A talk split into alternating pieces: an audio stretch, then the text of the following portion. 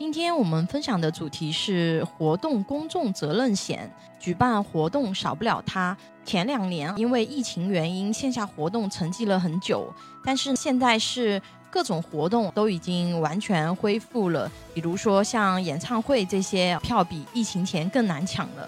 活动热度越高，主办方越担心会出事情，比如说商务会议现场地面没有布置平整，可能会导致参会者摔倒受伤。如果活动现场装饰物掉落，造成参与者受伤或者发生财产损失等这些事故，主办方都是要承担责任的。如果一旦发生事故，不仅影响活动的正常进行，如果处理不当，更会影响品牌和企业的声誉。像我们现实生活中有很多活动。就有发生一些事故，甚至包括一些大的一些平台，比如说像上海新国际展览中心就发生过展台倒塌，大型的展会出现严重的安全事故。一旦活动现场发生风险，这个责任由谁来承担呢？我们来看看民法典的解读。民法典第一千一百九十八条。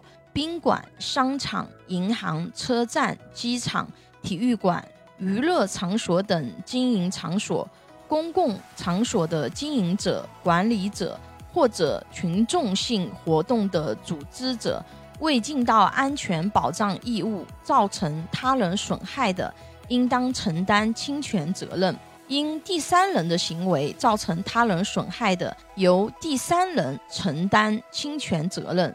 经营者、管理者或者组织者未尽到安全保障义务的，承担相应的补偿责任。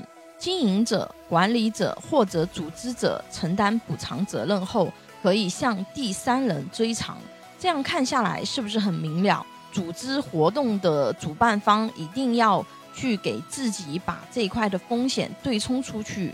像这一块的风险是可以通过活动类的。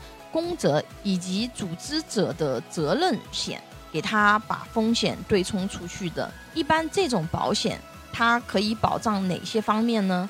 可以保参加者，可以保三者，保场地。三者指的是什么意思呢？指的是除了活动参加者，不是参加活动的第三者，如果是在现场发生一些事故，它也可以进行保障。一般这种产品，它会保障被保险人在组织活动过程中造成的多次事故可能产生的损失。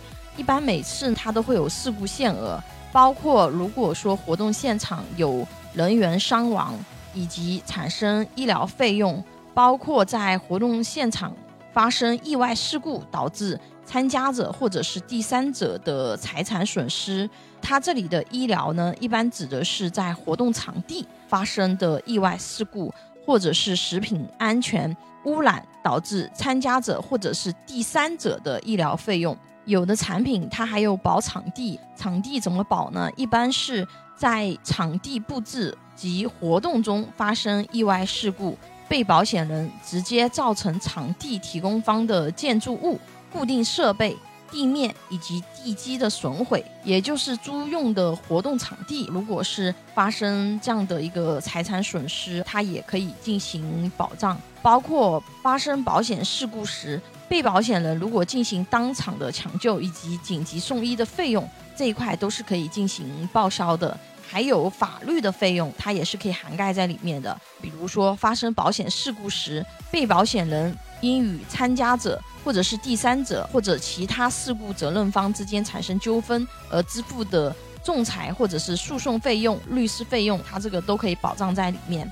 总结一句话，就是如果说要去组织一些活动，主办方一定要把这一些风险对冲给保险公司，因为它的费用相对是比较低的。但是可以把自己的经营风险可以把它对冲出去。有保险需求的朋友可以关注微信公众号“富贵成长记”或者私信老师咨询。拥有一百多家保险公司产品库，可以轻松货比三家，帮助有保险需求的家庭省钱省时间。关注我，教你买对保险。